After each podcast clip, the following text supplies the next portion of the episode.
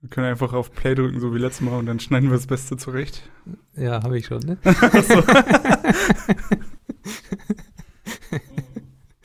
Es weiß ja auch gar keiner, zu wem welche Stimme gehört, ist mir nochmal aufgefallen. Das stimmt. Ja. Ja, also vielleicht nochmal offiziell dann. Herzlich willkommen. Mein Name ist Ingmar Mein Name ist Jonathan und hier ist Code and Chip. und Rocks.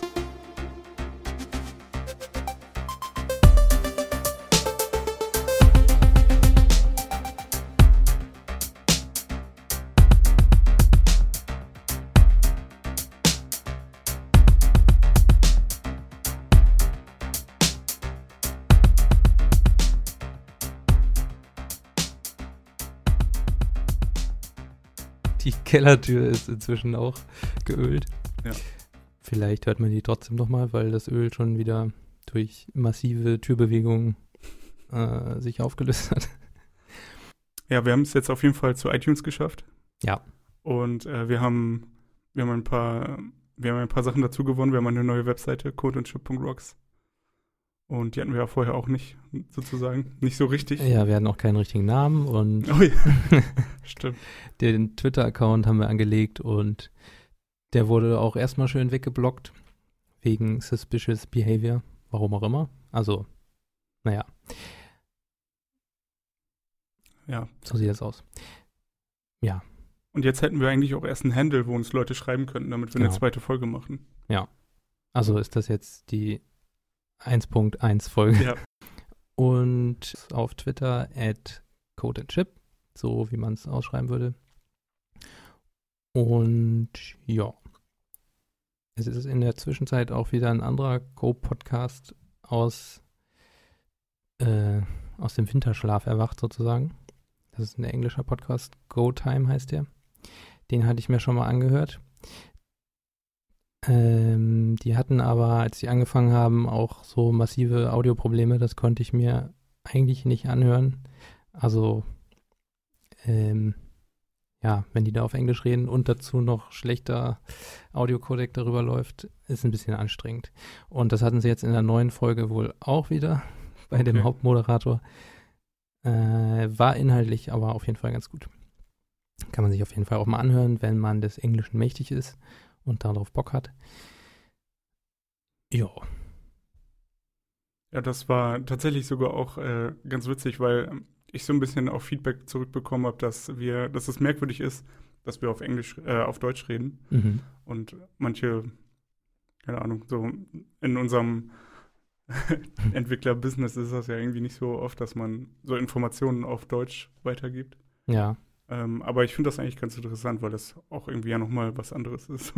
Man redet, äh, man, man kann freier reden wahrscheinlich. ja, ich glaube auch dadurch, dass die Go-Community noch so klein ist, hat man auch eher noch so diesen Effekt, dass viel auf Englisch noch gemacht wird. Also, das, weil Englisch einfach so Default ist. Hm. Default. Und ähm, auch die Go-Community in Berlin zum Beispiel, da war ich auch mal auf so ein paar Treffen, ähm, auf so ein Meetup. Und das war halt auch immer komplett auf Englisch. Und die Leute, die da hinkommen, können teilweise auch gar kein Deutsch, weil Berlin, ähm, ja, da kommen halt alle hin irgendwie. Ja. Und ja, von daher fand ich das, finde ich das auf jeden Fall auch interessant, da mal irgendwie auf Deutsch drüber zu reden. Vielleicht, ähm, vielleicht kann man ja auch, äh, also falls es sich irgendwann mal so entwickelt, kann man das ja vielleicht auch mal switchen. Das ist ja, Ja, wenn man mal irgendwie einen. Gast hat oder so, der interessant ist. Gibt es ja den einen oder anderen auf jeden Fall. das wäre krank, ja. Aber das dauert wahrscheinlich noch ein paar Folgen. ja. so 50 ungefähr.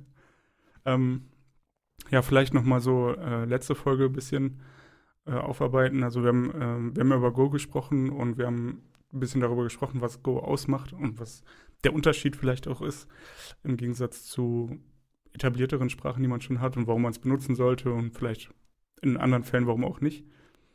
Und ähm, heute wollen wir eigentlich ein bisschen mehr darüber reden, wie man Go benutzt. Also ähm, womit und äh, mit welchen Bibliotheken, mit welchen Frameworks, sofern es die gibt und äh, was vielleicht an, was es vielleicht vorher dabei zu bedenken gibt, ähm, bevor man sich überlegt, eine Bibliothek zu benutzen. Ja, genau. Also wir wollten dann mit erstmal so HTTP-Frameworks anfangen und ein bisschen äh, für Kommandozeilenprogramme, weil das ja meistens so schon die eigentlich die ersten Projekte sind, mit denen man, also in den ersten Projekten benutzt man sowas halt häufiger. Genau. Ähm, vielleicht auch äh, so als erstes, äh, als erster Einstieg, also bevor wir jetzt über die, die Bibliotheken reden, ähm, ich glaube, es gibt immer wieder Punkte, wo man, man fängt was Neues an und denkt so, ah, womit mache ich das jetzt eigentlich, mit welcher, also was gibt es in diesem Bereich, um es zu benutzen? Und äh, dann ist das bei Go ja genauso, bei mir war das dann auch so, dann guckt man sich die Sprache ein bisschen an und denkt so, okay, jetzt will ich einen eine Webservice bauen und womit mache ich das? Und dann googelt man erstmal so Go Web Services mhm. und dann findest du halt voll viele Sachen. Ja. Und ähm, aber auf diesen Trichter sozusagen den Standard, die Standard-Library zu benutzen, ähm, kommt man eigentlich erstmal gar nicht. Also jedenfalls war das bei mir so, dass man, also das dauert irgendwie, bis man auch mitbekommt, hey, der Default-Kram ist auch irgendwie ganz cool. Ja, wobei man da auch sagen muss, dass die Standard Library nicht besonders komfortabel zu benutzen ist, wenn man jetzt nur mal eben schnell eine API schreiben will. Also es ist schon ein bisschen, ja, also du kannst dir da erstmal so lose ein paar Händler einhängen und dann startest du halt das Listen and Serve und dann werden automatisch diese Händler mit da reingehängt, ohne dass du irgendwie der Library sagst, hier ist jetzt irgendwie mein mein Struct, das die ganzen Händler hat, sondern du registrierst einfach so lose irgendwo Händler. Was dann auch teilweise ein bisschen verwirrend sein kann, wenn man ja jetzt mal irgendwo einen Händler doppelt registriert oder sowas. Mhm. Von daher sind, glaube ich, so, machen die Frameworks, die es da so gibt und die jetzt empfohlen werden, schon auf jeden Fall Sinn, wenn man damit anfängt, um überhaupt ein bisschen erstmal Strecke zu machen mit dem Ganzen. Genau, das, äh, das stimmt vor allem, wenn man jetzt äh, nicht so riesen, äh, ja, nicht so riesen Bibliotheken benutzt, sondern eher was Kleines und ähm, was sozusagen auch ein bisschen nah an der Standard Library ist. Genau. Und dann können wir eigentlich schon mit den ersten anfangen, weil die ersten beiden zumindest sind jetzt nicht, naja, das erste auf jeden Fall ist gar kein richtiges Framework, sondern mehr eine, ähm, eine Erweiterung für die Standard-Library, die unter net slash http zu finden ist, falls man das noch nicht weiß. Ähm, und die Library, die man dann benutzen kann, um das Ganze ein bisschen freundlicher zu machen, heißt Negroni. Da habe ich jetzt selber noch nicht so viel mitgemacht, muss ich zugeben. Hast du damit schon mal was gemacht?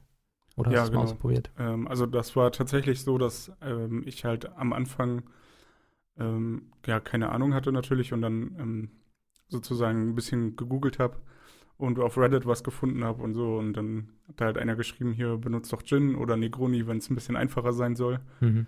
Und äh, ich dachte dann so, okay, ja, ich will ja hier irgendwie nur mal eben was ausprobieren. Und äh, dann brauche ich ja nicht so ein großes Ding und dann benutze ich einfach Negroni. Ich glaube, es wird das wirklich Negroni ausges ausgesprochen. Ich glaube, es ist eher irgendwie anders, aber ja, es ist immer so das Problem, wenn man die Sachen nur vom Lesen her kennt. Ja, das stimmt. Äh, ja, wie auch immer, also wir sagen es jetzt so, wie man schreibt, falls ja. es jemand sucht.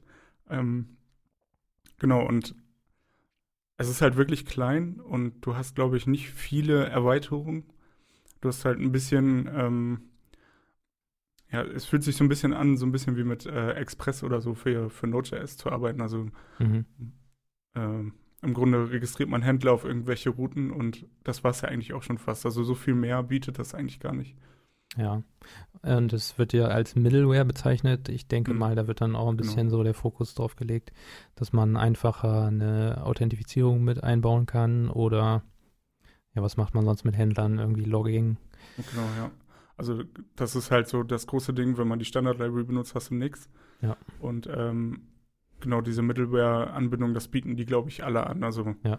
so, wie, so wie man das eigentlich gewohnt ist, dass man einen Request reinbekommt und mehrere Sachen dranhängen kann. Einfach sagst hier der Controller und vielleicht dann noch Authentifizierung und mhm. Logging mhm. und was du halt gesagt hast. Und am Ende noch Logik, möglicherweise nochmal andere Sachen.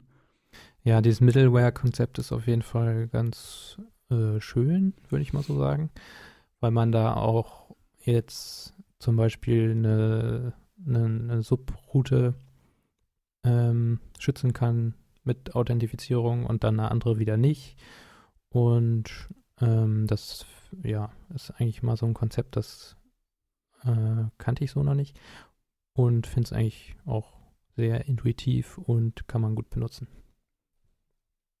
Ja, genau. Also ich glaube, so viel gibt es da jetzt eigentlich nicht zu sagen zu Negroni. Wir haben, ähm, wenn man sich das anguckt, dann merkt man halt relativ schnell, wenn man größere Sachen machen will, kommt man da an seine Grenzen. Mhm. Und ähm, auch einfach von der Aufgeräumtheit her wird es dann schwierig. Da muss man halt selber mehr machen und auch diesen, ja, also was andere zum Beispiel übernehmen, ist einfach JSON Marshalling oder ja. äh, das Konvertieren einfach und das macht halt Negroni nicht. Dann fängst du halt an, dir eine Funktion zu schreiben, die immer so ein Output-Objekt zu JSON baut. Mhm. Und äh, das ist ja so Sachen, die will man eigentlich nicht mehr machen. So, das, ja. das hast du ja schon, das haben andere schon gelöst. Warum sollte ich da jetzt nochmal so irgendwie mir selber irgendwas überlegen? Mhm. Und das ist ja auch bei der nächsten, bei dem, bei der nächsten Library Goji ist das ja auch so, dass man da das komplette, ähm, also das Binding von Requests und das Rendern von Requests also wenn man jetzt einen Request reinkriegt, den auf ein bestimmtes Model zu mappen oder wenn man ein bestimmtes Model in JSON umwandeln will, da muss man zumindest bei GoChi, wenn man nichts weitermachen will damit, äh, so leere Interface-Methoden implementieren, was ich ein bisschen komisch fand. Äh, da hat man dann überall so leere Inter Interface-Methoden rumfliegen, wo eigentlich nichts drinsteht, wo einfach nur mhm. das Interface bedient wird. Aber es ist auch nicht schlecht, das manchmal überschreiben zu können, so ein Rendering auf jeden Fall. Aber man kann ja auch generell die JSON, äh, das JSON-Interface kann man ja auch überschreiben, wenn man es mal braucht. Von daher, ja, es ist immer so ein bisschen, ja, so ein zusätzlicher Aufwand, den man da hat, wenn man diese Libraries nutzt, die nah an der Standard-Library dran sind, dass man da sein eigenes Marshalling äh, zumindest bei dem Goji als leeres Interface implementieren muss. Ja, das ist nicht so schön. Ja, das bietet ja auch irgendwie wahrscheinlich äh, auch ein bisschen Konfliktpotenzial, sag ich mal. Also wenn man dann, wenn man das Model verändert und man hatte aber die, das Interface überschrieben, dann hast du wieder zwei Stellen, wo du arbeiten ja, musst.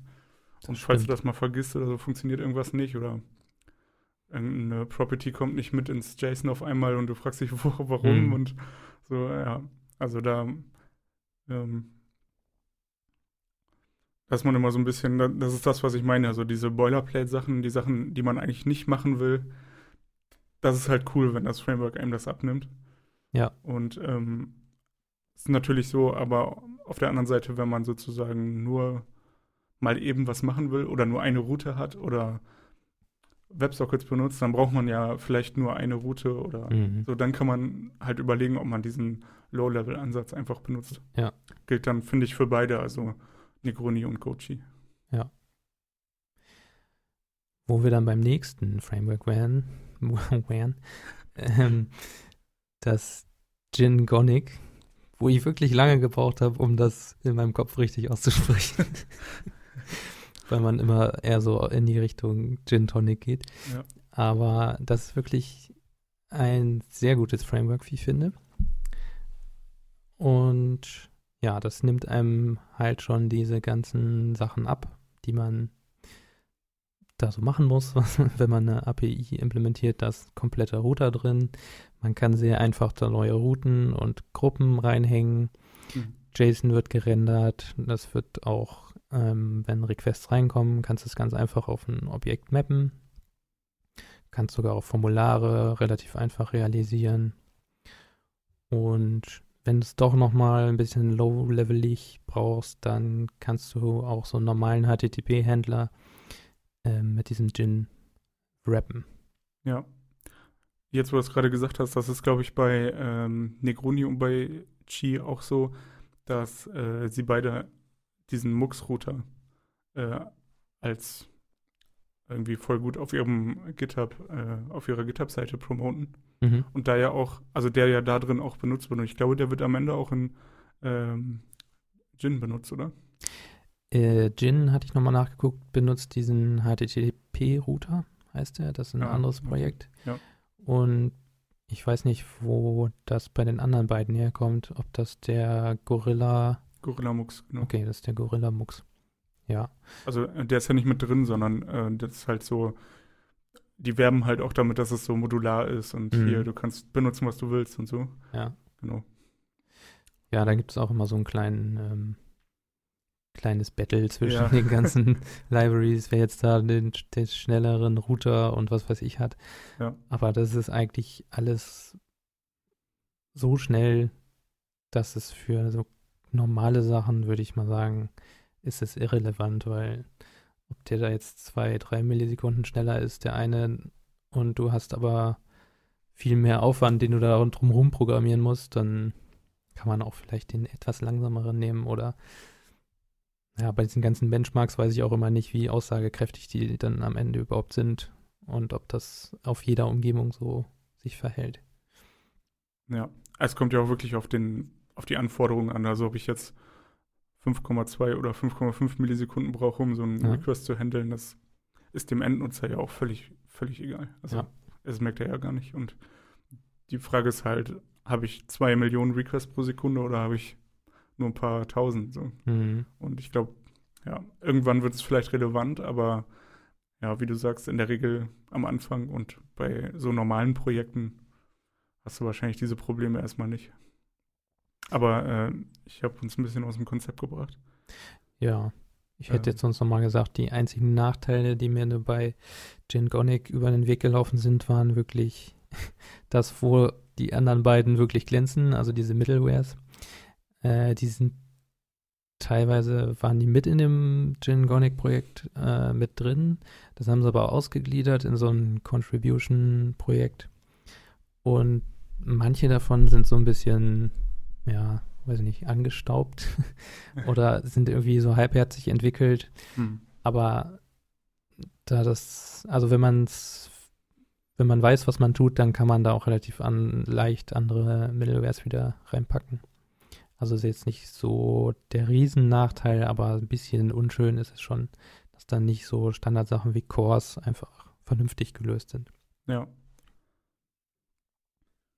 Das stimmt. Also, ähm, wenn, also ich, ich finde das ähm, Prinzip eigentlich ganz gut, dass du das ein bisschen modularer hast und so auswählen kannst, was du bekommst. Und eben nicht alles in einem großen Projekt ist. Das ist ja der große Vorteil eigentlich. Ähm, und auf der anderen Seite ähm, splittet es ja die Problemzonen auch ein bisschen ineinander auf. Also äh, man kann sozusagen so eine Course-Geschichte, dann guckt man sich den Code an und denkt, okay, Mhm. was brauche ich jetzt? Dann kann ich sozusagen reinkopieren und vielleicht ähm, selber was daran ändern oder eine Abhandlung davon machen. Und ähm, ja, dadurch ist es halt nicht in einem großen Projekt und ich habe irgendwie mehr Übersicht und es ist für mich vielleicht einfacher zu verändern, die Gegebenheiten. Ja, das stimmt schon. Also ich habe dann auch bei Gin teilweise den Course-Händler selber implementiert. Das war jetzt auch nicht so der Riesenaufwand. Also ja, da hat man dann schon auch ein bisschen mehr Kontrolle, wenn man es dann wirklich selber macht. Hm. Das ist natürlich auch nicht schlecht. Ja. Aber jetzt so mal eben Plug and Play war ein bisschen komplizierter. Ja, Hm. ja, genau. Und äh, man weiß halt auch nicht, ob man selber so immer alles richtig macht. Ja, das kommt ja auch noch dazu. Ja, also der, der, der Vorteil bei großen Frameworks ist ja immer, dass es schon 700 Millionen Mal genutzt wurde und Mhm. man da mehr, quasi mehr Tester hatte, bevor man selber dran war. Aber da gibt es ja zum Glück auch ein paar. Stimmt. Ähm, ja, was man, äh, finde ich, zu Go noch sagen kann, ist, dass die Doku ganz gut ist. Zu Gin. Gin. Ja. Was habe ich, hab ich Go? Zu Go. Ich meine Gin. Also bei ja. Go ist die Doku auch ganz gut. ja. Ähm, aber die, ähm, die ist schön aufgeräumt und äh, sie ist halt direkt in GitHub. Mhm. Aber im Gegensatz zu den anderen Frameworks, finde ich, ist da sehr viel dokumentiert und Ja. äh, man findet auch vieles in den Issues. Also wenn man sozusagen Probleme hat, kann man sie relativ schnell lösen. Mhm. Fand ich jedenfalls. Und genau.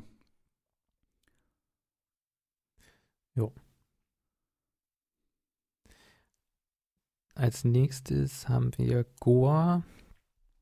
Da habe ich jetzt auch selber noch nichts mitgemacht. Da musst du vielleicht was zu erzählen. Ähm, ja, ich habe ähm, ich habe das beim Suchen tatsächlich gefunden hier für den Mhm. Podcast, weil ich dachte so, wir brauchen irgendwie noch ein paar große, ein paar größere Sachen. Und ähm, Goa äh, lebt so ein bisschen davon, dass sie sehr viel Code generieren. Also ähm, du kannst halt, ähm, du kannst halt, du definierst zum Beispiel Routen in so einer Datei Mhm. und daraus generieren sich dann einige Controller, irgendwie so ein paar Funktionen und du programmierst nur noch aus. So Äh, ein bisschen Ruby on Rails mäßig. Genau, genau. Das ist da auch äh, so ein bisschen als Vorbild angegeben auf der Mhm. GitHub-Seite. Und man findet das immer wieder auch auf der Homepage von Goa. Ähm, Gora.design, glaube ich. Bin mir jetzt gerade nicht ganz sicher, aber ich glaube schon. Und ähm, genau. Ja, also ich glaube, da streiten sich so ein bisschen die Geister, ne? Ähm, in- Gerade bei äh, Go will man eigentlich die Kontrolle haben. Also die Community möchte eher die Kontrolle haben über die Dinge. Und ja, Goa nimmt dir sozusagen so ein bisschen den Wind aus den Segeln, wenn du alles selber machen willst, sondern du musst dich da irgendwie an die Gegebenheiten halten und Mhm. das irgendwie ähm, dann die, die Tools benutzen, die sie dir zur Verfügung stellen, um die Sachen zu machen. Und auf der anderen Seite ist es aber, glaube ich, zumindest ganz cool, äh, wenn man das so benutzt. Also ich habe damit so ein Mini-Web-Ding einmal umgesetzt, so mit Authentifizierung und so. Das ist halt der, der große Vorteil. Die unterstützen direkt OAuth 2, die stellen einen Web-Token aus, einen JSON-Web-Token. Mhm. Und ich habe da sozusagen, ich muss es nur anmachen quasi Ja, okay. über so ein Tool, also über die Config, kann ich es einfach einstellen und das ist halt ganz gut. Da, das nimmt mir sozusagen diesen, ah, das Ding, was man immer braucht zur Authentifizierung, braucht man einfach fast immer Ja. in jedem Projekt und das nimmt es mir so ein bisschen weg. Ähm, ja, aber wie gesagt, auf der anderen Seite denke ich halt, ähm, wenn man das jetzt mal vergleicht ähm, mit Gin oder so, da gibt es dann halt auch Middlewares, die das ziemlich Plug-and-Play unterstützen. Muss halt, die Datenbankanbindung musst du halt bei Goa auch noch machen und so. Also, Mhm. ähm, ja. Okay. Ich glaube, das hier einfach nur mal aufzunehmen, ähm, weil, das, weil es einfach größer ist und noch einen anderen Ansatz hat als die anderen. Ja, die Website ist tatsächlich goa.design und da steht, es sei ein holistischer Ansatz, um Microservices in Go zu bauen. Also, ja, Microservices ist da wohl so ein bisschen der Fokus. Genau. Und ähm, ja, als Entwickler musst du dich halt nicht darum kümmern, immer wieder den, den immer wieder den äh, gleichen Code zu schreiben, sondern das nimmt dir halt das Framework oder die, ja, das Framework ein bisschen ab. Mhm. ähm, indem es halt den Code generiert. Ja. Ja. Ich, ich gefühlt bin ich da nicht so ein Fan von, muss ich sagen, weil ich habe irgendwie das Gefühl, ich, ich verliere dann die Kontrolle und bin dann nicht mehr so Herr der Dinge. So, ich weiß nicht, was da drin passiert und wenn ich, Mhm. wenn es dann ein Problem gibt oder ich ein Konzept nicht hundertprozentig begriffen habe, dann, Ja, dann wird es schwierig, das wirklich also zu begreifen erstmal und den Fehler zu finden und also da ja, da habe ich mir an diesem Java Play Framework auch so ein bisschen die Zähne ausgebissen.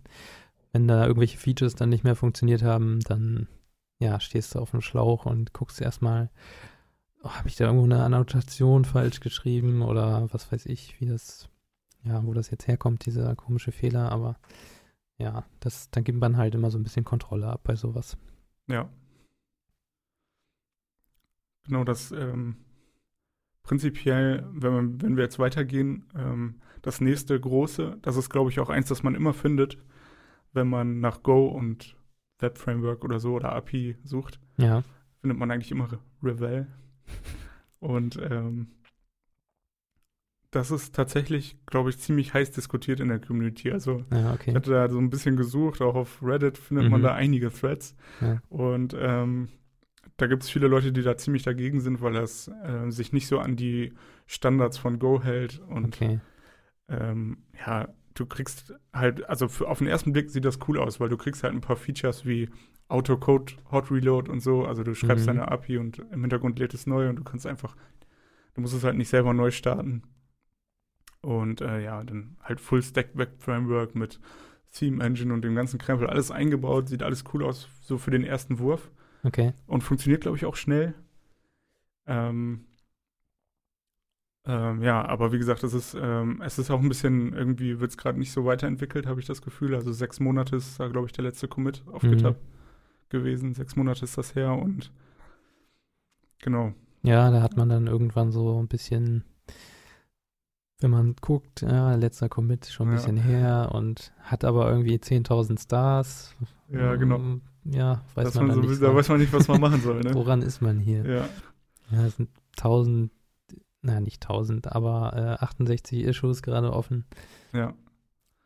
Ja, gut. Ähm, ich ich habe halt immer, also ich, ich, ich finde es immer schwierig, ähm, wenn man so ein großes Framework hat und das wird nicht weiterentwickelt, dann habe ich oft das Gefühl so, hey, entweder der Contributor, der Main Maintainer hat keinen Bock mehr Mhm. um, oder das Ding wurde gekauft oder keine Ahnung was. Also da haben wir da haben wir gleich auch noch ein Beispiel, wo das ein bisschen extremer ist noch. Ja, Ähm, aber du weißt halt nicht, äh, also es steckt ja bei diesen ganzen Go-Sachen steckt ja keine große Firma dahinter, so wie jetzt Spring mit Pivotal oder so. ja, Äh, oder ja. Und da, da ist man so sicher, ey, das Ding wird, da- das kann ich noch in zehn Jahren wird es noch Spring geben. mhm. Bei Revell weiß man das Ja, einfach klar. nicht. Ne? kann man es überhaupt nicht abschätzen. Genau. Nee. du weißt nicht, ob du Sicherheitspatches bekommst, du weißt Ja. nicht, ob deine Bugs gefixt werden. Du müsstest es halt, du kannst es halt selber machen.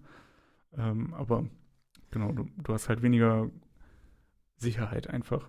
Ja, woran man im Moment auch ganz gut so den Status von Projekten ablesen kann, ist, wie gut die mittlerweile oder ob die schon Go-Modules unterstützen und Stimmt, verwenden. Und die haben es jetzt noch nicht drin, da sind jetzt Issues offen. Hier, mach mal bitte Go-Modules, sonst kann ich nicht weiterarbeiten. Ja. Und wenn das dann nicht passiert, dann, ja, dann weiß man schon, okay, vielleicht muss ich mir da jetzt eine Alternative überlegen Ja. oder. Ja, das ist wahrscheinlich äh, für die sogar auch ein Problem, äh, weil die sagen auch auf der Webseite hier Deb ready Mhm. und Deb ist halt jetzt down und Mhm. wird nicht mehr benutzt. Ja. Und dann, ja, dann bist du ja auch mit so einem großen Framework erstmal dabei umzuziehen. Also es kann ja auch sein, dass das im Hintergrund jetzt passiert. ja, ist möglich. dass sie deswegen erstmal nicht weiterentwickeln, aber ja, wenn man, ich habe das jetzt so die letzten Tage halt und Wochen ein bisschen verfolgt, was da so passiert und da sind halt auch immer wieder auf Reddit Fragen so, hey, geht's hier eigentlich weiter? Mhm. Und ähm, es gibt eine Issue von, eine, also auf GitHub, wo der ähm, Hauptmaintainer von Revell halt ein paar Sachen dazu sagt, aber die ist von 2017 und seitdem ist da Okay. auch so keine Info mehr rausgekommen aus Mhm. diesem Ding und also ich habe da nicht nichts zu gefunden und ähm, ja, also ich glaube halt, wie gesagt, ich glaube halt, das funktioniert auch jetzt für den Fall. Also wenn ich es jetzt benutzen wollen würde, würde es wahrscheinlich auch gut funktionieren. Ja, klar. Und ähm, es ist, ja, es fühlt sich, äh, es fühlt sich auf jeden Fall ziemlich äh, cool an. Man hat halt dieses Hot Reloading, das kennt man ja sonst aus dem Frontend-Bereich und das funktioniert halt irgendwie auch alles ganz gut. Mhm. Ja, und man muss halt dann, muss man für sich selber eigentlich entscheiden, ob man dieses Risiko, dass das vielleicht jetzt nicht weitergeht oder dass das sich komplett ändert, weil es dann auf Go-Modules umschwenkt. Also, weil das ist ja tatsächlich ein Problem. Also wenn ich jetzt Go-Modules benutzen will, weil es das Neue ist oder das Richtige, was man halt jetzt so benutzt, Ja. dann geht das halt jetzt gerade nicht. Mhm. Und oder man muss es sich irgendwie selber hinfummeln, wobei ich nicht weiß, ob das so einfach ist. Ja, ist schwierig, wenn die Library das nicht unterstützt oder. Ja. Aber gut, wenn sie Depp unterstützen, dann hat man eigentlich schon ziemlich gute Chancen, dass es einigermaßen funktioniert, weil das, da wird auch darauf geachtet, dass sowas halt kompatibel ist. Äh, zu Hot Reloading habe ich einen kleinen Tipp, der steht unter weitere ganz unten im Dokument. Das ist so ein File-Watcher, der heißt dummerweise Go mit einem W am Ende. also wenn man das jemandem erklären will, ist das nicht so einfach. Also ich nenne den einfach mal GOW, Okay. damit man weiß, worum es geht. Ja. Äh, ist ein ziemlich cooles Ding und aus meiner Sicht hat er viel zu wenig Stars auf GitHub. Also da könnte man ruhig mal ein paar Sternchen noch hinterlassen. 14 hat er gerade. Und ich benutze das Ding eigentlich täglich. Tippst einfach ein, äh, statt dem Go-Command Go Run, tippst du ein GOW Run oder GOW Test. Und jedes Mal, wenn sich eine Quelldatei ändert, dann schiebt das Ding das nochmal durch diesen Command durch, also durch Run oder nochmal durch Test. Und dadurch kannst du auch ganz schnell so entwickeln und dein Programm lädt sich im Hintergrund immer neu. Also das ist echt äh, ein gutes Ding. Ja. Wobei ich ja auch irgendwie äh, gerade, wenn man sowas das erste Mal benutzt oder, keine Ahnung, man entwickelt irgendwas Mhm. und es ändert sich einfach nicht. und dann startet man es am Ende doch neu. Kennst du das? Ja, ja, doch, das kenne ich. So, es muss doch jetzt, start es neu, es geht immer noch nicht. okay, ich bin der Fehler. Ja, ja, ich hatte letzte Woche einen ganz dummen Fehler. Und zwar ähm, habe ich eine API getestet, die ich anpassen wollte. Und dann habe ich da so meine Tests gegen diese API laufen lassen, habe mir so ein kleines Skript gebaut. Und dann hat sich da einfach nichts getan. Es war einfach genauso langsam wie vorher. Ja, Ende vom Lied war, ich hatte noch einen Docker-Container mit der alten API laufen auf dem gleichen Port und die Requests sind halt dahin gegangen. Ähm, ja, das ja. kann einem dann halt auch passieren. Aber bei diesem GOW ist auf jeden Fall auch, wenn du, du musst das nicht dann canceln, der hat auch so ein paar Key-Commands, kannst du zum Beispiel Control-R, dann wird das gleich wieder neu gestartet. Also du musst da wirklich nicht per Hand immer wieder eintippen. Ja. Das ist schon echt ganz gut. Das hört sich auf jeden Fall cool an. Ja, kann man sich mal angucken. Jo, back to topic. Ähm, das ja. nächste Buffalo, da bin ich über den GoTime Podcast drauf gekommen, weil da auch, ich glaube, der Hauptentwickler mit beteiligt ist. Und das, finde ich, sieht eigentlich, also wenn man jetzt wirklich so alles haben will, was man so braucht, dann kann man das schon echt gut nehmen, weil das Ding einfach mal alles macht. Also ja, vom Routing bis zum HTML-Template ist da alles mit dabei und sämtliche Sachen, die du noch haben willst, irgendwie Sessions, Cookies, Websockets, kriegst du damit auch irgendwie rein. Ich habe es mir selber noch nicht angeguckt, mangels Zeit, aber wollte ich auf jeden Fall mal machen. Und das las ich soweit ganz gut und ist auch sehr aktiv, äh, wird es weiterentwickelt. Und ich glaube, die Leute, die das machen, haben da auch richtig Ahnung von. Steckt da irgendjemand hinter oder hast du da irgendwas rausgefunden? Das weiß ich so jetzt nicht, müsste ich nochmal nachgucken. Ich glaube, ähm, ja doch, die haben das für, also das hat einer, glaube ich, für seine Firma sozusagen entwickelt. Oder so kam es okay. zumindest rüber, dass er das selber auch in seiner Firma benutzt und darauf alles äh, baut. Aber es ist alles Open Source und ja. Das letzte Mal vor vier Tagen aktualisiert. Also, ja. Ja. Ich fand das auch ganz gut aus. Also auch so vom ersten Ne, ich weiß nicht, als Entwickler hat man ja auch, wenn man auf so eine GitHub-Seite geht, ja. hat man so ein Gefühl, mhm. sag ich mal. Und das, äh, ja. das hat sich gut angefühlt irgendwie. Ich dachte, okay, das kann man so, das kann man benutzen. Ja. Und äh, ja, wenn es dann noch aktiv ist, dann hat man ja auch das Gefühl, dass man da irgendwie auf der sicheren Seite ist. Genau, gibt auch viele, viel Dokumentation und mhm. viele Tutorials und Beispiele. Da scheint es auch wirklich eine Community zu geben, die das aktiv benutzt. Ja. Wo du das gerade sagst, das ist ja, glaube ich, auch, äh, also in diesem Go-Umfeld gerade noch ein Problem, dass jeder so gerade auf den nächsten heißen Shit auf, aufspringt, mhm. finde ich. Und äh, also es sprießen Frameworks oder Libraries aus der aus dem Boden und jeder denkt so, oh, das muss ich jetzt benutzen und dann das und dann das. Ja. Und am Ende hast du zehn Projekte, die alle was anderes benutzen und du kommst komplett durcheinander, mhm. weil du nicht so, es gibt nicht diesen einen Standard. Ja. Und das, äh, das bietet viele Möglichkeiten. Und äh, ja, ist aber, glaube ich, auch, also wenn man da wirklich die ganze Zeit folgen will, die ganze Zeit on point sein will, wenn man halt ja, weiß, was es so gibt und äh, was gerade der neue heiße Kram ist in der Go-Szene, dann bist du da ziemlich viel am Lesen und ähm, ja, aber also es lohnt sich auch manchmal einfach alte, abgehangene Sachen zu benutzen, die, wo man weiß, die funktionieren. Ja, genau. Und dann muss man ja auch nicht jeden neuen Trend da irgendwie mitmachen. Ja. Also es kommt immer auf den Use Case an, glaube ich. Aber ja. wenn ich jetzt irgendwie, ich will eine Anwendung für Authentifizierung bauen, so ein User Service oder so, dann nehme ich vielleicht nicht den, gerade den heißen nee. Kram, sondern benutze halt das, was ich kenne und wo ich weiß, oder, das ist relativ safe. Ja. Oder ziemlich, ja, ziemlich safe. Ähm, ja, man kann, ja. Äh, man, also ich gucke immer auf Reddit ganz gerne, was da so durchgereicht wird. Auf Hacker News findet man auch manchmal ein paar Go-Sachen. Ja.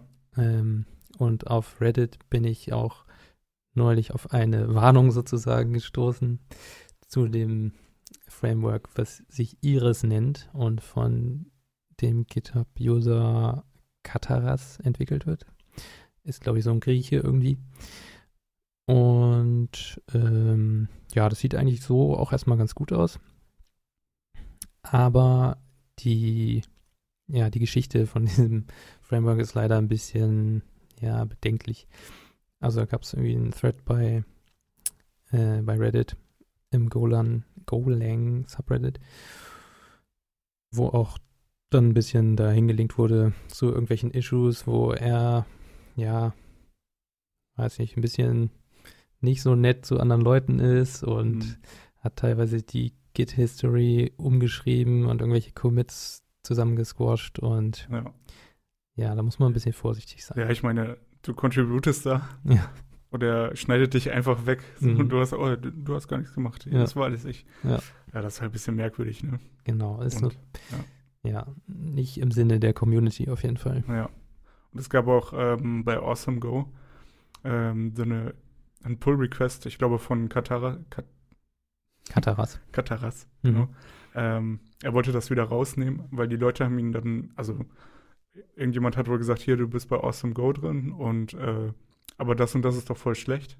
Mhm. So in deinem Framework. Die haben ihn halt, die haben das halt so ein bisschen kritisiert und er hat super persönlich genommen und gesagt, Alter, dann nehme ich doch hier einfach wieder raus und mhm. ja, ganz merkwürdig, auch so eine aggressive Attitüde irgendwie, die dann ja. nicht zu diesem Open Source Gedanken passt. Ja. Und ähm, ja, diese Benchmarks, die er da drauf hat, die sind von irgendwie so einem anderen Benchmark-Projekt, wo er auch Co-Autor ja, ist, habe genau. ich gesehen. Das ist auch, ja. ja. Er hat die Benchmark selber geschrieben, auch alle. Genau. Also.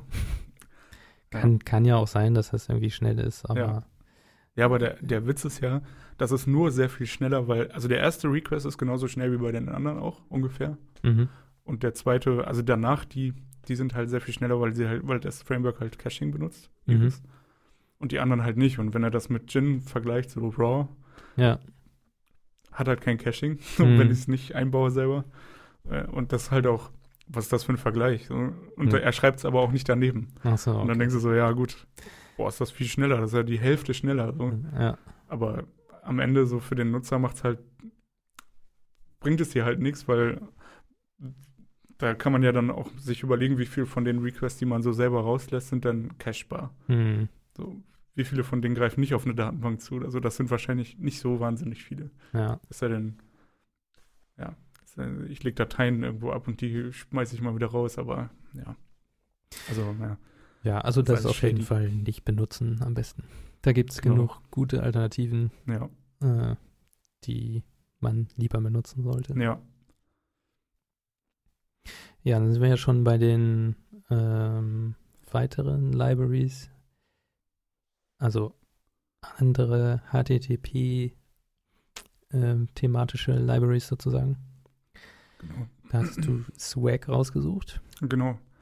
Ähm, also ich persönlich finde Swagger ziemlich cool, weil es mir schnell die Möglichkeit gibt, einfach äh, eine API-Dokumentation zu haben und ich muss keinen äh, Postman irgendwie äh, maintain und irgendwie ja, mich da drum kümmern, dass äh, jemand dann die ganzen Routen bekommt, die ich entwickelt habe, sondern ich habe halt eine Swagger-URL und da kann dann jeder die Routen einfach ausprobieren. Und ähm, ja, ich bin da relativ verwöhnt, weil es äh, für Spring zum Beispiel Spring Fox gibt. Und äh, das Spring Fox Framework macht mir sozusagen aus meinen Controllern und aus den ähm, Methoden, die ich da definiere, einfach meine, mein Swagger UI. Das heißt, ich mache gar nichts extra, sondern binde nur diese Library ein und habe einen Swagger. Mhm. Und in dem dann auch alle ähm, Parameter richtig drin sind und eine Description. Gut, das kann ich dann extra angeben. Aber im Prinzip, wenn ich nichts mache, habe ich trotzdem halt den Swagger so ohne Beschreibung. Und das ist halt mega cool. Ähm, und für Go gibt es da in dieser Richtung so komplett noch nichts, weil es ja auch ein anderer Ansatz ist. Aber äh, Swag zum Beispiel funktioniert mega gut mit Gin. Äh, aber eigentlich mit allen, äh, mit allen Frameworks, die wir, glaube ich, genannt haben, wird das funktionieren. Denn äh, man beschreibt das halt in den Kommentaren. Also man ja. macht Comments im Code und daraus generiert sich dann die Swagger-JSON. Mhm.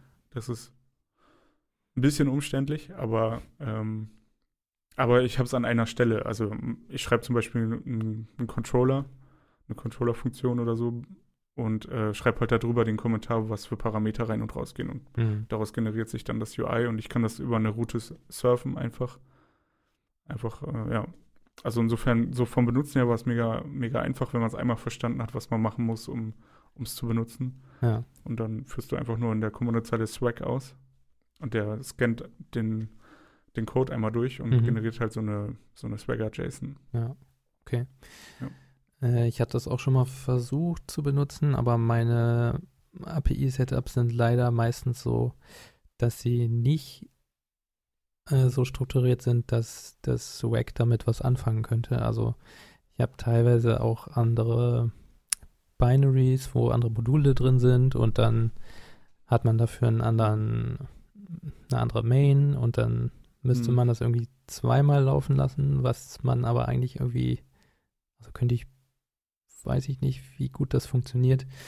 Äh, es gibt da noch ein anderes Projekt, das heißt GoSwagger. Das gibt es auch schon länger. Das ist da, glaube ich, ein bisschen, ähm, ja, ein bisschen flexibler, was das so angeht, die Generierung. Aber da hatte ich jetzt auch letzte Woche das Problem, als ich das ausprobieren wollte, dass es auch noch nicht Go-Modules unterstützt. Die arbeiten aber daran. Also die sind da hinterher. Es ist nur noch nicht fertig. Ja.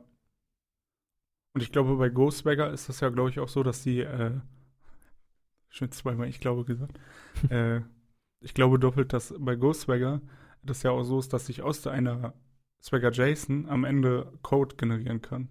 Ja, genau. Das ist so, ne? Also die haben sozusagen nochmal diesen, diesen zweiten Ja. Ansatz dahinter. Also ich, Das geht in beide Richtungen.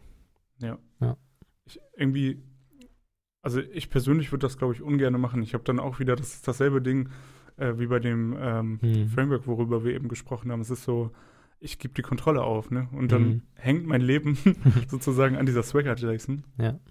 Das fühlt sich irgendwie nicht gut an. Also ich weiß nicht, würdest Nee, du ich- sowas gerne benutzen? Ich würde es auch eher in die andere Richtung benutzen, dass ich aus meiner API dann so eine Swagger-JSON erstelle und die dann irgendwie dem Frontend-Entwickler geben kann Mhm. und kann ihm dann sagen, hier, so sieht die API aus oder ich sag ihm, nee, Moment, dann müsste ich es ja generieren.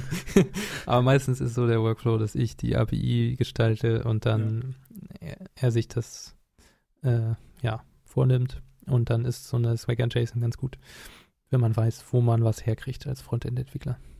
Ja. Ich glaube, der andere Ansatz ist ja tatsächlich, diesen Swagger-Editor zu benutzen und sich die API-Bausteine so zusammenzupacken, wenn das viele sind. Ja, und dann generiere ich mir das, mir das einfach. Ähm, also ich glaube, kein Mensch schreibt sich diese Swagger-JSON selber und Nee. generiert daraus seinen Code. so, dann, das ist ja, ja, genau. Nee, ja, und da hast du dann auch irgendwann Probleme, dass es auseinanderläuft. Du änderst hier was und Mhm. Ja. dann ist, stimmt das schon alles nicht mehr überein. Also schon besser, das alles generieren zu lassen, auf Ja. jeden Fall, ja. Ja, vor allem deswegen ja auch eigentlich ganz, also die, ähm, Swagger Go arbeitet ja, glaube ich, auch einfach mit Comments, ne? Genau, Cool. das ist auch alles in den funktioniert ja Kommentaren. Genau so. Ja. Oder genauso ähnlich wie Swag. Die, ähm, da finde ich halt, da ist einfach der Vorteil, dass du als Entwickler, du beschreibst ja, du änderst irgendeinen Parameter oder fügst was hinzu oder so und dann äh, schreibt man ja sowieso meistens nochmal einen Kommentar ran. Mhm. Jedenfalls äh, in der Regel. Und dann ist es ja nicht schlimm, diesen Kommentar einfach mit diesem Go-Swagger oder Swag-Tag noch davor zu schreiben. Ja. Und das, das ist irgendwie nah dran, ne? Genau, das ist nicht so weit auseinander, die Dokumentation oder das, woraus der Code generiert wird. Und ähm, ja, der tatsächliche Code dann, ne? Ja. Ja, das finde ich auf jeden Fall auch ganz gut, wenn das alles nah beieinander hat. Ist ja auch immer so ein bisschen das Problem, dass man ja eher weniger Zeit hat zum Dokumentieren und je einfacher man sich das da machen kann, äh, ja, so kann man es auch ganz gut nutzen. Ja. Und vor allem, wenn ich meine Informationen halt im Team durcheinander irgendwie äh, weitergeben will, dann ist das einfach mega gut, wenn die Dokumentation und meinetwegen mein Entwicklungssystem derselbe Stand sind. Mhm. Und ich, also das ist- sehe ich halt oft so, das habe ich jetzt oft gesehen, dass das ein Problem ist, wenn man Postman benutzt.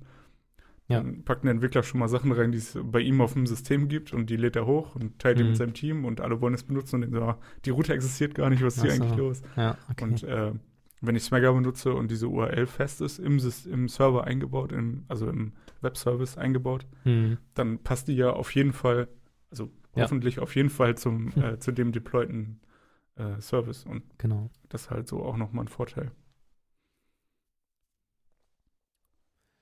Ja, was gibt's sonst noch so? Also das Gorilla Toolkit hatten wir ja schon vorhin erwähnt, woraus der MUX, der Multiplexer oder auch Router genannt, ähm, ganz gerne mal auch in anderen Frameworks benutzt wird. Ähm, ja, das Gorilla Toolkit ist im Grunde ja so ein Bausatz zwischen Standard HTTP Library und den meisten HTTP Frameworks weil er einfach so fundamentale Sachen, die man sonst noch so gut gebrauchen könnte, Mhm. einfach schon ähm, vernünftig implementiert sind. Also zum Beispiel das WebSocket benutze ich immer aus dem Gorilla Toolkit, da habe ich noch nie was anderes benutzt und ich hatte auch noch nie Probleme damit. Also das funktioniert einfach. Das ist, glaube ich, auch ein Entwickler gewesen am Anfang, oder? Also Das diesen, weiß ich äh, diesen äh, GitHub, das GitHub-Handle, Mhm. so Gorilla, habe ich, glaube ich, schon öfter mal auch in den äh, Commits gesehen. Okay. Bin mir jetzt aber nicht 100% Ja, sicher. das kann gut sein. Kann Also natürlich sein, dass sich jemand einfach so genannt hat. Ja, ja, das kann man auf jeden Fall mal sich angucken unter gorillatoolkit.org. genau. Link ist in den Show Notes. Dann haben wir noch so ein paar weitere kleinere Sachen. Die kann man sich vielleicht auch direkt in den Show Notes angucken. Sowas wie, ja, einfach noch ein Web-Framework, was zwischendurch mal entstanden ist, das Echo. Oder der HTTP-Router von Julian Schmidt, der auch in Gin benutzt wird oder noch ein anderer Muxer. Ähm, das Gorm, ja, Mhm. wenn man eine Datenbank braucht, kann man Gorm benutzen. Da kommt man, glaube ich, auch relativ schnell gut mit zurecht, weil es eine sehr einfache API hat. Genau, ja. Bisschen komisch ist diese äh, Driver, Datenbank-Driver, Import, im, der Import dafür. Ja, Aber okay, das sieht man auch in der Doku dann. Noch ein kleines Tool, was ich ganz interessant war, war Static. Ähm, damit kann man, wenn man jetzt so statische Assets hat, zum Beispiel irgendwie eine HTML-Template und irgendwie CSS und JavaScript, dann kann man das direkt mit in die Go-Binary so reinbrennen okay. als Filesystem. Also das ist dann wirklich mit in der Binary drin und du musst nicht nochmal extra diese Files irgendwo anders hinlegen, damit deine Applikation darauf zugreifen kann. genau, du musst es aber, glaube ich, importieren, ne? Ja, das generiert sich auch irgendwie so ein, Ja. so ein Package. Also es nimmt deine, dein HTML und macht da irgendwie so ein var draus, Hm. also eine Variable. Und dann musst du das, dieses generierte Package importieren. Genau, das hatte ich auch gesehen. Das ist einfach ziemlich cool, wenn man äh, einfach nur eine Binary irgendwo hin deployen will. Ja. Dann, äh, und du hast noch mal wegen Frontend dabei, das halt klein ist oder so, dann packst du Mhm. das einfach alles zusammen. Ja, irgendwie so einen kleinen HTTP-Server, der irgendwo auf deinem Rechner läuft, der Ja. ein kleines Frontend hat oder sowas. Ja, kann man auf jeden Fall damit machen.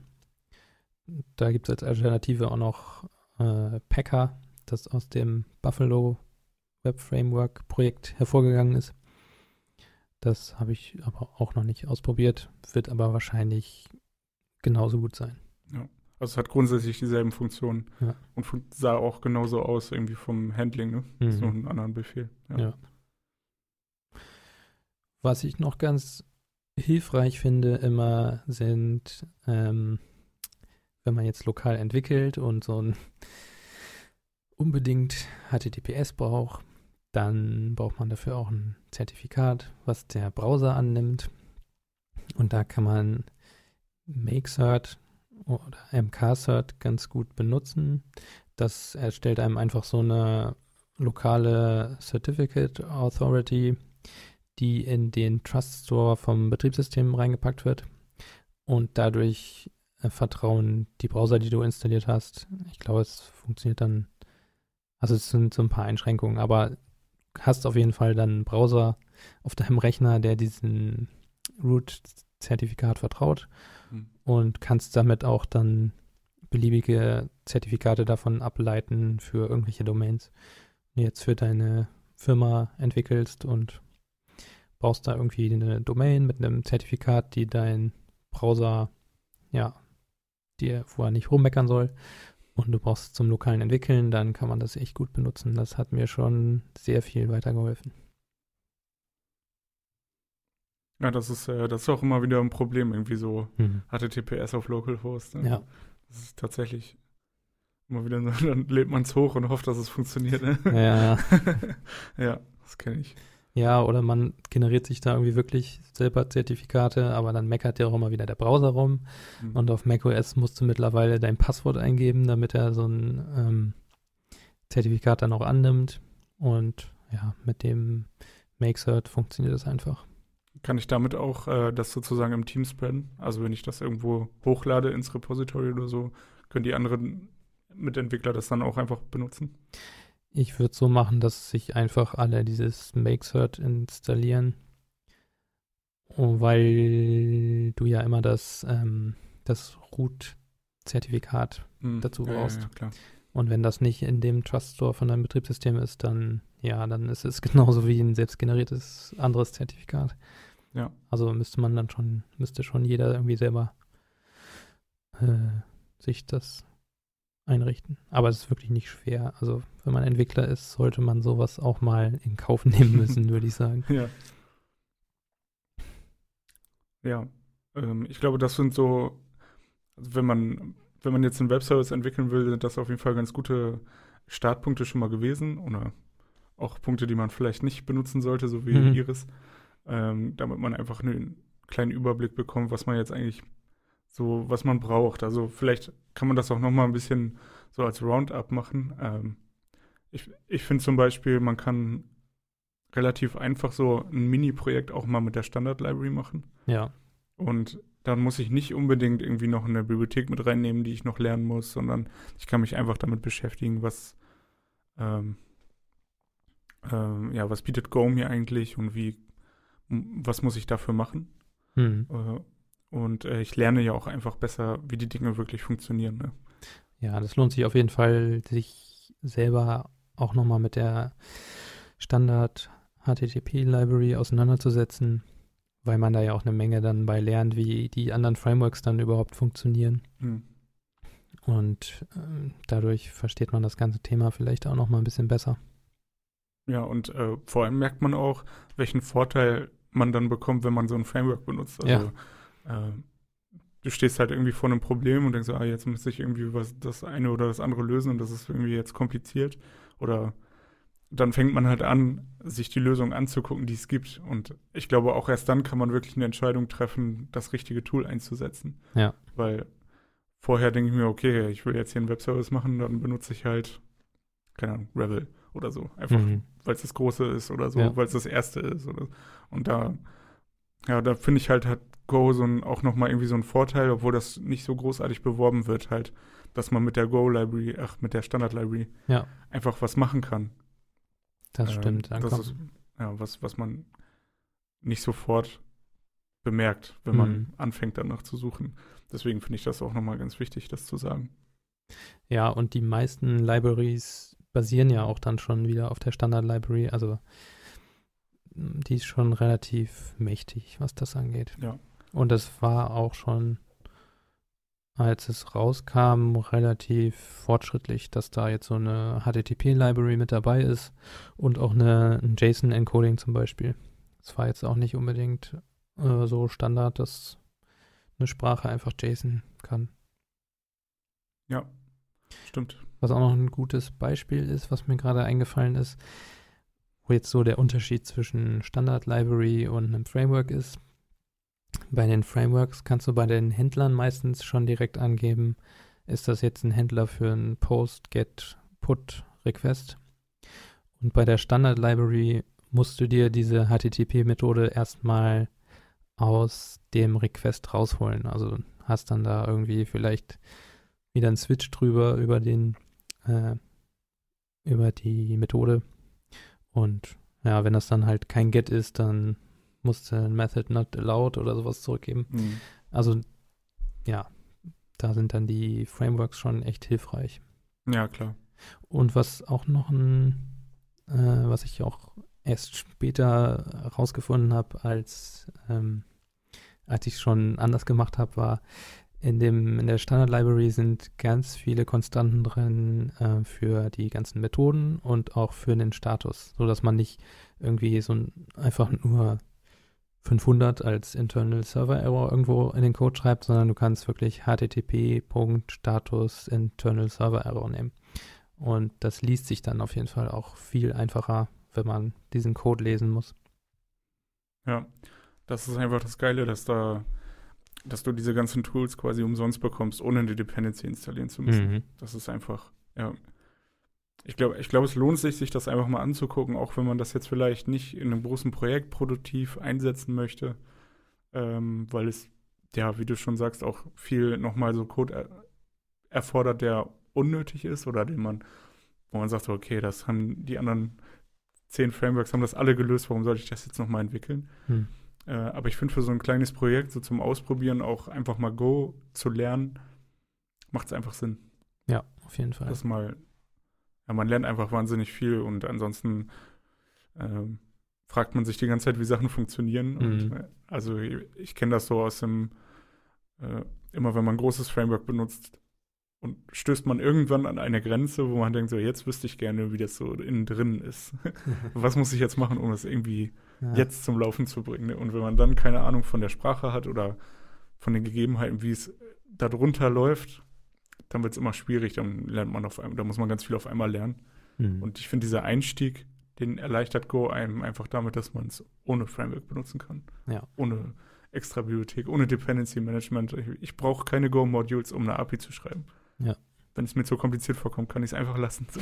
also das ist, auch wenn Go-Modules so wahrscheinlich äh, einfach das Ding werden und wenn es besser dokumentiert ist jetzt, dann der, ist das Problem nicht mehr groß. Also, aber so als Beispiel, ich muss mich nicht groß mit den Tools auseinandersetzen, aber ich kann es einfach Mhm. mal benutzen. Und ja, bevor man sozusagen in diesem Library-Dschungel sich verirrt, kann man lieber einfach mal sowas machen. Ja. Ja. Dann machen wir in dem Library-Dschungel Ja. an einer anderen Stelle weiter, würde ich sagen. Genau. Und zwar bei den, für die Command-Line-Interfaces gibt es da auch so ein paar schöne Libraries, die ich, ich glaube, die, die ich hier rausgesucht habe, habe ich auch schon alle benutzt, tatsächlich mal. Also das Go CUI ist, ja, wie, wie schreibt man das? Also man, ähm, in Java gab es doch dieses, äh, hieß das Swing mit diesen Layouts. Für GUI, für, ja, Für genau, GUI. für richtige GUI, genau. Genau. Ja, und, und das, ähm, gut, das sind jetzt alles so Frameworks, um das halt auf der Kommandozeile zu machen. Aber da hat man auch, ähm, ja, so verschiedene, ja, so ein Layout im Grunde mit mehreren Spalten und Zeilen und da kannst du dann irgendwie eine View reinpacken. Und du kannst auch zwischen diesen einzelnen äh, Bereichen dann hin und her switchen mit Tab und alles. Das funktioniert schon ganz gut. Da muss man sich einfach mal so einen Screenshot angucken. Ja, das genau. zu, äh, kann man jetzt irgendwie schlecht beschreiben, Ja. wie das aussieht. Ja, aber es ist auf jeden Fall gut zu wissen eigentlich, äh, dass das geht und äh, wenn man sich die GitHub-Seiten anschaut, ist das halt eigentlich auch easy. Also Ja. finde ich jedenfalls. Also es sah, sah nicht kompliziert aus und ähm, ja, ich glaube, man, man kennt das irgendwie, dass man so das Gefühl hat, man braucht jetzt irgendwie gerade so ein Command-Line-Tool für, keine Ahnung, den, den Enco- Encoding-Typ von irgendeiner Datei. Die, irgendein Kunde schickt dir eine CSV und du musst Ja. jetzt wissen, was ist das hier eigentlich für ein Encoding. Hm. Dann braucht man so ein Command-Line-Tool. Und dann wäre es cool, wenn das schön angezeigt wird. Ja, Das ist jetzt ein komisches Beispiel, aber ähm, irgendwie so ja, also schnell mal was machen. ähm, jetzt habe ich auch den Faden verloren, aber Tut mir leid. ja, Wir können einfach weitermachen. genau. Wir nehmen einfach jetzt Term UI als nächstes. Genau. Das finde ich schon auf jeden Fall ziemlich abgefahren. Da kann man so ein paar Graphen wirklich und Ladebalken, was sich dynamisch ändert und aktualisiert, im Terminal anzeigen. Und auch mit Key-Listenern und allem drum und dran. Und ja, da kann man schon so ganz nette Visualisierungen mitbauen, würde ich sagen. Da ist auch ein Link in den Show Notes und ein Screenshot findet man da auch. Und als letztes hatte ich noch Prompt UI. Genau, das jetzt fällt es mir wieder ein. Äh, ich habe mit diesen Tools dann, also dieses Term UI kann man ganz gut zum, also ich arbeite viel mit irgendwie so Sensordaten und sowas. Und da ist es dann schon mal ganz nützlich, wenn man mal irgendwo so einen Graphen hat. Und das kriegt man mit dem Term UI auf jeden Fall ziemlich einfach hin, ohne dass man jetzt da wirklich so einen kompletten Webserver mit WebSocket und eine, eine Frontend mit, keine Ahnung, Chart.js sich zusammenbaut, kann man es auch eben in einem Term UI sich mal kurz zusammenhacken und hat da auch eben schnell eine schöne Visualisierung. Also für so persönliche Unterstützungstools ähm, sind diese kleinen Libraries auf jeden Fall sehr praktisch. Ja. Und das mit dem Prompt UI habe ich mir auch neulich nochmal was gebaut, was ich auch häufiger die Woche benutze. So. Also ich weiß nicht, ob andere das auch wirklich gebrauchen können, aber für mich ist es halt hilfreich, wenn ich dieses Tool habe. Ja. Es unterstützt auch ein bisschen den Nerd-Faktor bei der Arbeit. Auf jeden Fall, ja. ja. Ich, äh, also ich finde das, äh, ich finde das wirklich gut, weil ähm, ich glaube, ansonsten so eine, so eine Visualisierung im Terminal zu bauen, ist gar nicht so, gar nicht so einfach. Nee. Und man muss sich ja viele Gedanken machen, dann muss man ja mit dem Cursor hin und her springen und das mhm. irgendwie refreshen und so. Und ähm, ja, diesen, diese blöden Aufgaben, sag ich mal, die nimmt einem, nehmen halt ja. diese Libraries einem einfach ab. Genau, du kannst mal eben schnell wirklich was zusammenbauen und siehst dann auch gleich was. Ja. Also es ist dann sehr, sehr, sehr schön. Ja, dann hatte ich, wie gesagt, mit dem GOW kann man schnell, schnelles Entwickeln betreiben, schnell was ändern. Das ja. Ding lädt sich im Hintergrund neu. Und dann hatte ich noch so eine kleine Fortschrittsbalken-Library gefunden, die ist auch in den Show Notes. Ja, kann man dann statt irgendwie alle zehn Sekunden irgendwie so einen Log rauszuhauen, kann man ja vielleicht auch mal so einen Fortschrittsbalken verwenden. Ist vielleicht auch mal ganz nett zum Angucken. Also äh, fürs Logging oder inwiefern? Ja, also wenn ich jetzt, ich hatte mal irgendwo so ein so eine Stelle, wo ich einfach irgendwie auf eine Verbindung warten musste und dann ging es erst fünf Sekunden später weiter oder so. Und dann habe ich immer so rausgeloggt, fünf, vier, ja, drei, ja. zwei. Und stattdessen kann man ja auch einfach so einen Ladebalken mal da reinpacken. Das kennt man ja auch, wenn man jetzt sich so ein Docker-Image runterlädt zum Beispiel. Ja, genau. Kommen ja auch mal diese schönen Ladebalken und alles. Also so als Visualisierung. Genau, wir sind nur immer noch im Terminal und nicht im Browser, oder? Ja, ja, genau. Ja, genau. Es war nur. Nee, aber also, also, im Terminal kannst du ja auch Docker-Images runterladen. Ja, ja. Ja. Genau. das war jetzt verwirrend.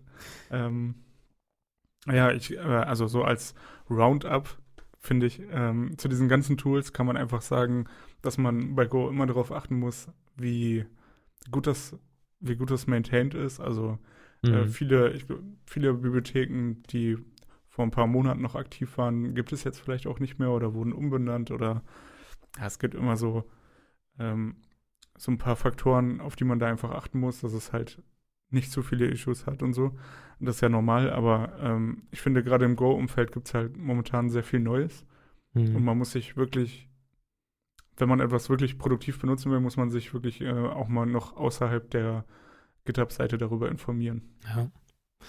Also was ich auch noch mal ganz schön fände, ist, ja, es, es gibt so eine Seite, die hat sich jetzt irgendwie umbenannt. Ähm, die war eigentlich ganz hilfreich. Die hieß golanglips.org. Und da konnte man immer nach so Libraries halt suchen für den Anwendungszweck, den man da so im Kopf hat. Äh, ich glaube, die gibt es auch noch. Aber so als Übersicht ist es dann schon mal gut, wenn man jetzt eine Alternative für eine Library sucht. ja, um sich da was Neues dann mal rauszusuchen. Jo. Ich glaube, das ist jetzt Go Search, oder? Das kann sein. Go Search. Go-search.org.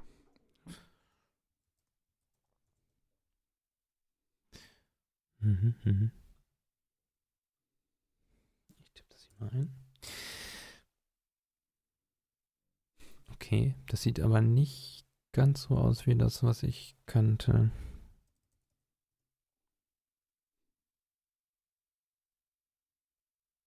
Ist auch ein bisschen langsamer. Hm. Es sind Okay, einfach mehr Packages. Benutzt auch anscheinend die Google-Suche im Hintergrund.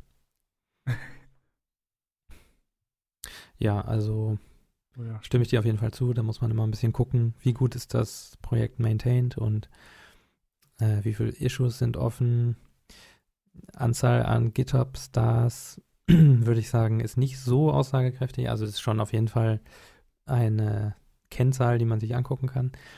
Aber bei dem GOW zum Beispiel ist eine super Library und die hat irgendwie 14 Sterne. ja. Ist vielleicht auch nicht so security-relevant und alles, aber ja, bei einem Web-Framework muss man dann schon mal genauer hingucken. Auf jeden Fall, was man da benutzt. Im Moment auf jeden Fall ist ein guter, guter ähm, Anhaltspunkt, ob das Projekt Go-Modules benutzt, weil wenn die das benutzen, dann sind sie auf jeden Fall auf einem aktuellen Stand. Das wird sich natürlich mit der Zeit jetzt auch wieder äh, ändern, diese, dieser Zustand, dass man, aber im Moment kann man auf jeden Fall sagen, wenn ihr da eine Go.mod-Datei seht, dann ist das einigermaßen aktuell, das Ja. Projekt. Ich glaube, man, also so als generelle Empfehlung, finde ich zumindest, kann man auf jeden Fall Gin sagen. Ja. Weil das, weil das einfach, es lässt dir den Platz zu machen, was du willst. Du kannst Mhm. auch alles ausswappen und nur genau einen Teil benutzen, wenn du unbedingt willst. Äh, aber es nimmt dir einfach diese, ja, die Aufgaben, die halt immer wieder kommen, die nimmt es dir einfach ab. Ja. Und äh, lässt dir aber halt auf der anderen Seite die komplette Freiheit und hält sich halt komplett an diesen Go-Standard und du hast, ja, es ist auch nicht wirklich ein Framework, sondern es unterstützt dich einfach nur als Bibliothek Mhm. dabei, eine API zu entwickeln. Und das ist, das ist wirklich cool. Genau, du hast dann nicht irgendwas, was automatisch generiert wird, du schreibst den Code komplett selber, aber dir wird halt auch richtig gut geholfen dabei. Ja. Also das kann ich auch wirklich ausnahmslos empfehlen, dieses, diese Library. Gin, Gonic, super. ja. ja, sehr großartig, auf jeden Fall. ja, dann sind wir auch schon am Ende. Genau, thementechnisch sind wir am Ende. Wir können noch mal, ich weiß nicht, ob wir noch mal uns überlegen, ähm, jetzt sozusagen ad hoc, was man in der nächsten Folge noch mal besprechen könnte. Ähm, genau. Ja, was gibt's denn da noch so? Also der ganze Release-Prozess über Docker zum Beispiel oder wie man überhaupt zu einem Release hinkommt, das Ganze zu bauen, könnte man sich überlegen. Shipment-Prozesse sind auf jeden Fall interessant. Und gerade wie benutze ich denn, also gerade auch so dieses Go in der CI und DI, Mhm. kann man sich ja mal überlegen, ob man dazu, das ist immer, ich finde, solche Themen sind schwierig zu besprechen, weil sie eher über Skripte funktionieren, Ja. über so einen Blogpost eher. Mhm. Äh, da muss man mal sehen, wie wir damit umgehen. Aber vielleicht kann man da auch was zu finden, was wir sagen. Und das wäre auf jeden Fall ja mal ein Ausblick, dass wir jetzt vom Code ins Ship kommen. Ja. Und äh, ja, genau. ja, das ist doch eine, das hört sich doch nach einem Plan an. Okay, dann können wir das auf jeden Fall mal festhalten, dass wir das ähm, vielleicht zweiwöchentlichen Rhythmus, äh, ob wir den mal einhalten und äh, dann in zwei Wochen über ähm, Deployment sprechen und Mhm. über das Kompilieren Ja. Und ähm, vielleicht ja dieses auch dieses Feature nochmal rausheben, äh, Static Binding, also dass man sozusagen eine ein, nur eine Datei hat, die man irgendwo hin deployt. Ja. Da kann man auch noch ein paar Sachen drüber erzählen. Auf jeden Fall, das ein oder andere. Genau. Ja, dann vielen Dank fürs Zuhören. Gebt uns Feedback auf Twitter at codeandship. Wenn ihr diese Folge gehört habt, wir, wir würden uns freuen, von euch zu hören. Ähm, ja, E-Mail, sowas Oldschool-mäßiges haben wir auch schon aufgesetzt. Feedback at code. Nein, feedback at codeandship.rocks. So.